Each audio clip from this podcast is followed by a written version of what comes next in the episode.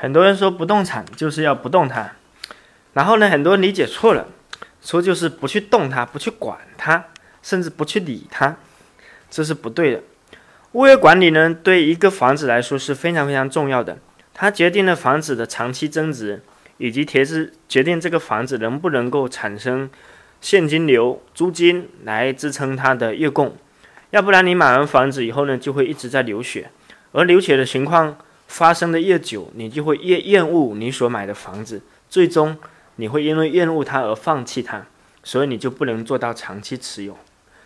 物业管理好的小区，物业增值往往都不错，所以呢，我比较喜欢物业费比较贵的小区。